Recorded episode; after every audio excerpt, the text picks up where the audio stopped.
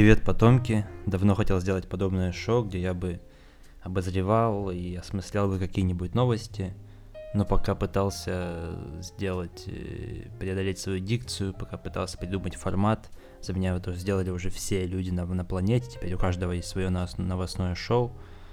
Но мне похуй, потому что массовая культура приучила меня верить в себя, не, сдаваться ни перед чем, поэтому я все-таки это сделаю. И это первый тестовый выпуск этого шоу. Но перед этим хочу напомнить и поблагодарить всех, кто поддерживает подкаст деньгами, лайками, и напомнить, что вы все еще можете это сделать, поддержать подкаст там на Яндекс кошельке, Патреоне или на каких-нибудь еще банковских сервисах. А также ставьте 5 звезд в Apple подкастах, потому что это помогает другим людям узнать про мой подкаст и сделать их более счастливыми – все ссылки есть в описании выпуска, поэтому оставайтесь на связи и давайте начинать. Итак, на, начнем мы даже не с новости, а с события, потому что недавно я, я наткнулся на сервис, который создает несуществующие прежде мемы. Фишка здесь в том, что, ну, это, такая новость уже была даже два года назад, когда русский парень из Канады создал нейросеть, которая вела паблик с русскими мемами. Она собирала информацию с МДК, с Орленка, и как-то на базе всего этого создавала новые абстрактные мемы.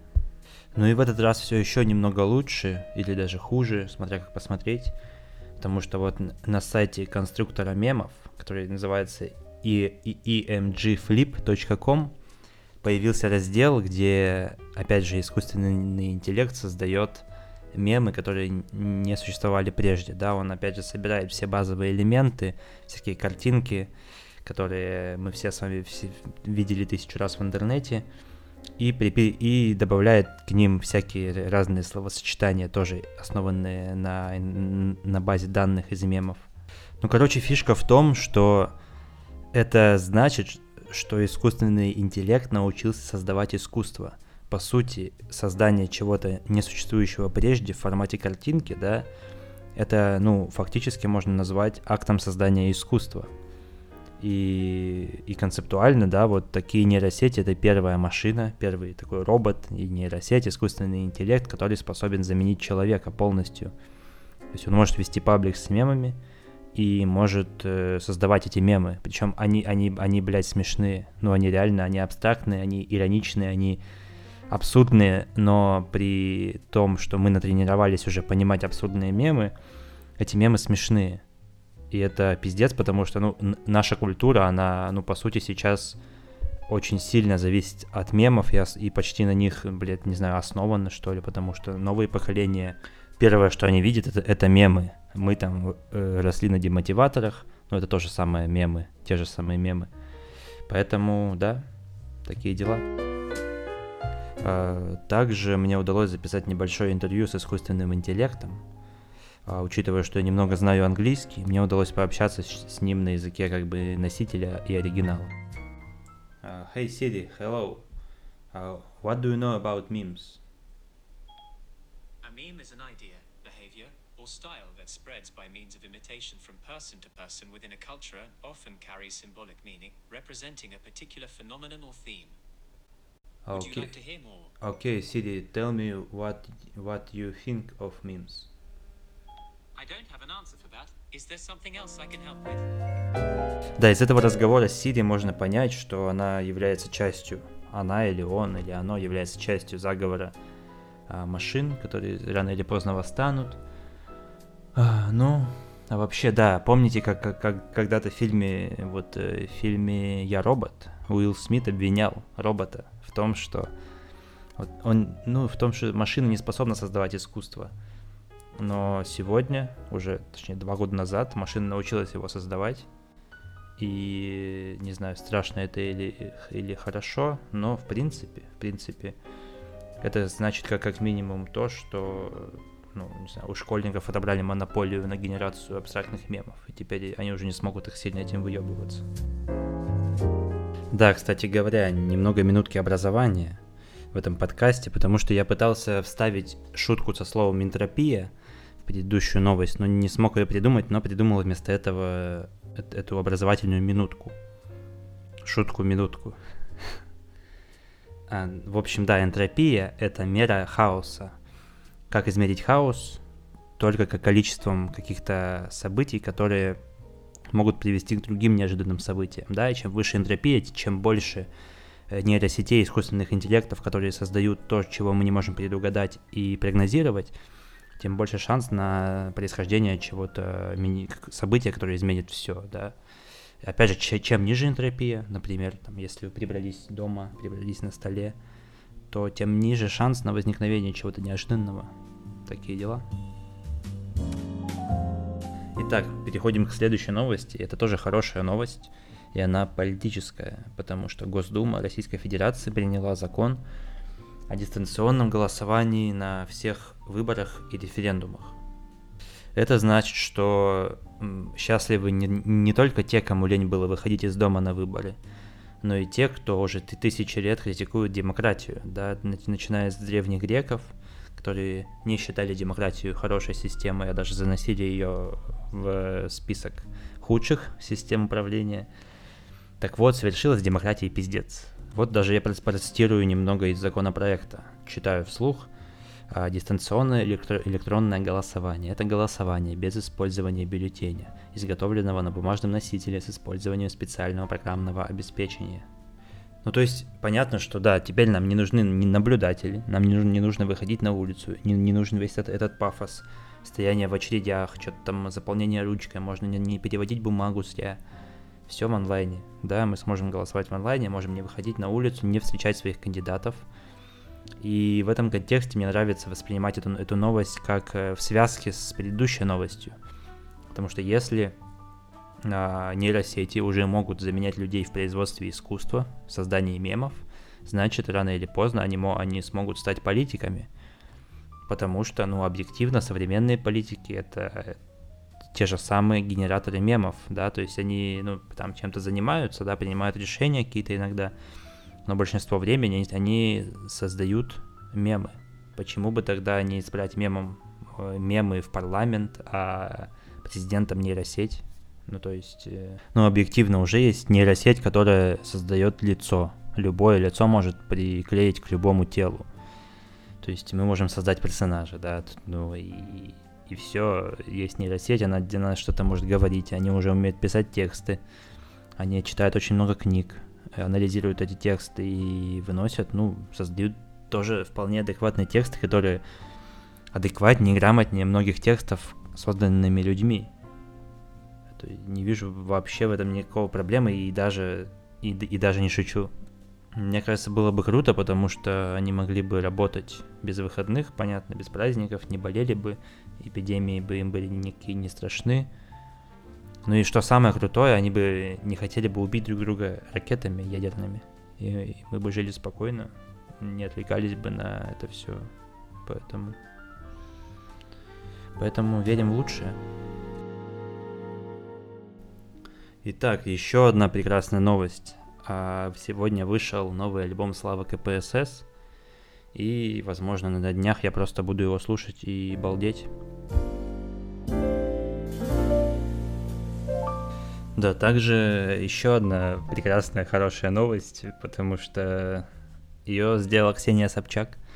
А Ксения Собчак, кстати говоря, опять же, она очень сильно напоминает нейросеть, которая постоянно создает новости, инфоповоды, какие-то события вокруг своей фамилии и персоны. Так вот, в этот раз она э, сказала, что в их семье раздельные бюджеты. И я почему-то обрадовался, потому что, ну, для меня никогда не было проблемой там разделить счет, да, и там на, на, на свиданиях там платить каждый сам за, за себя. Но я подумал, что это принесет пользу многим другим людям, принесет счастье, потому что, возможно, ваша следующая или еще какая-то предыдущая спутница из Тиндера, она сама за себя заплатит, потому что просто вдохновилась Ксения Собчак и не будет э, такого момента неловкого, когда принесли там счет, а вы сидите и думаете, что надо заплатить раздельно, а она вообще не достает телефон и кошелек, потому что думает, что вы должны за нее заплатить, и потом она еще вами воспользуется, вы за нее заплатите, она исчезнет потом, и так она сделает и с вашим другом, и с кем-нибудь еще, и вы поймете, что стали жертвой, блядь, развода, какого-то банального, но...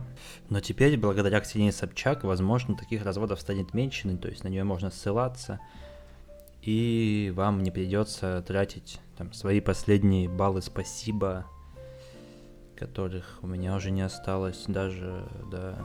И, ну, короче, да, можно будет платить только за себя. И, и в общем, я связался с одной из своих э, девушек из Тиндера, с, с которыми я ходил на свидание, и спросил, что она думает по этому поводу. Пошел нахуй. Э, да, спасибо. Спасибо за ответ. Э, в общем, Ксения Собчак, моральный ориентир, ценностный ориентир для всех. Переходим к следующей новости. Владимир Маркони станет новым ведущим шоу «Галилео» на телеканале СТС. Это еще одна охуительная новость, потому что, ну, во-первых, «Галилео» классная передача. Я смотрел ее в детстве, очень круто. Во-вторых, Маркони. Мне нравится Маркони, потому что он смешной и талантливый чувак. Э, только очень скромный и с низкой самооценкой. А, как, как и я, собственно. Поэтому мне он и нравится. Да, во-вторых, ну, знаете, мы сидим в интернете, да, сидим в подкастах на YouTube и смотрим, как телек загибается от кризиса идей. Это тоже круто, это тоже хорошо, потому что они что-то увлекаются, пытаются чего-то придумать, изобрести, но на выходе все, все равно получается, слава богу, ты пришел, хорошие шутки и Галилео, понимаете, нет идей, все, конец. И в тот же самый момент мы, крутые, пиздатые, гениальные, полные идеи, креатива люди, парни, девушки, женщины и мужчины сидим на ютюбе и в подкастах, в интернете, и смеемся над ними до боли в животе, да, потому что ну, мы-то постоянно придумываем новые идеи, согласитесь. То есть новостное шоу, новостное шоу. Я хотел выпустить сначала его на YouTube, но я подумал, что, блядь, нет, к такому мы еще не готовы. Мы еще не готовы, чтобы человек сидел в квадратном экране и рассказывал про новости, да, на кухне. Ну, то есть такого, к такому мы еще не готовы, но чтобы записать какой-то эфир в микрофон, и чтобы его можно было послушать в любое время, ну, мне кажется, что к такому пока готовы. И такие оригинальные форматы, за такими форматами будущее, а не, блядь, за Галилео, ну реально. Да, ну и надо немного, наверное, сказать о, о, о грустных вещах потому что следующая новость тоже хорошая и классная, и веселая, но сейчас э, на днях умер Константин Крылов, русский философ, писатель, идеолог российского русского национального движения. Извините за слово российский в этом контексте. А, в общем, да, кто не знает, то это такое, вам надо срочно с этим ознакомиться. Это, он, кстати, написал взрослую версию похождений Буратино. А, тоже интересная достаточно книга, которую стоит прочитать. То есть, исходя из его теории, у каждой книги детской есть взрослая версия, которая просто не была доступна детям в какой-то момент. Но когда ты перечитываешь какие-то детские свои сказки во, во взрослых трактовках или в полных версиях, или просто перечитываешь «Незнайку на Луне», ты понимаешь, что там столько всего скрыто и спрятано. Но не, такого не было у Буратино, поэтому он написал свою версию а, под именем Алексей... А нет, э, Михаил Харитонов. Да, «Путь Базилио», а, «Золотой ключик», «Похождение...» за... А, «Золотой ключ», извините, это же взрослая версия, без э, уменьшительно-ласкательных суффиксов, да. В общем, да, всем советую, всем, всем рекомендую. Rest in peace, Константин Крылов. Ну и, наконец, еще одна супер счастливая новость. А на этой неделе Игорь Рыбаков, это миллиардер российский, сказал, что в Силиконовой долине, оппонируя фильму Дудя, что в Силиконовой долине 95% бизнесов и стартапов убыточные и банкроты. И, собственно, ну, я верю статистике Рыбакова, потому что он определенно провел какое-то исследование и знает, о чем говорит. Во-вторых, я верю людям в интернете, особенно богатым людям в интернете, я очень сильно верю. И советую вам, потому что их высказывания очень часто мотивируют. И меня замотивировали и обрадовали они тоже очень сильно и бесконечно. То есть, что может быть лучше, чем радость из-за неудач кого-то другого? Особенно если кто-то другой, какие-то американцы в Силиконовой долине. А лучше может быть кое-что. И это осознание того факта, что даже в Силиконовой долине, даже в месте мечты, в месте, где мечтает оказаться каждый, а живут точ- точно такие же пиздоболы неудачники, которых, ну, которые живут вокруг нас, которых мы видим на Ютубе, и которым, не знаю, которых мы видим в зеркале постоянно, каждый день. А, собственно, чтобы прояснить эту ситуацию, я связался со своим другом, который очень давно хочет уехать в Америку, возможно, в Силиконовую долину, хочет сделать свой бизнес и стартап. Мне, мне стало интересно, что он думает об этом. Я считаю, что это хорошо, потому что чем больше вариантов рассматривают люди, тем больше шансов, что что-то из этого взлетит. В принципе, на этом и вся система английского инвестирования держится. То, что те 5%, которые взлетают, они окупают все остальные 95, и им еще даже остается. Еще хотел на вот вторую часть твоего вопроса о том, что там все лентяи, бездельники, сказать то, что, во-первых, ну, если им дают за это деньги, то они красавцы, а во-вторых, все успешные проекты, они сейчас стараются аутсорсить большинство своей работы в Европу и Азию и экономить на деньгах. То есть раньше, если им нужно было условно там несколько миллионов, то сейчас ты нанимаешь чуваков из Академгородка, и, и твоя стоимость разработки, она намного уменьшается. Вот, это позволяет, опять-таки, больше проектов рассматривать. И что-то из этого, когда выстреливает, все радуются.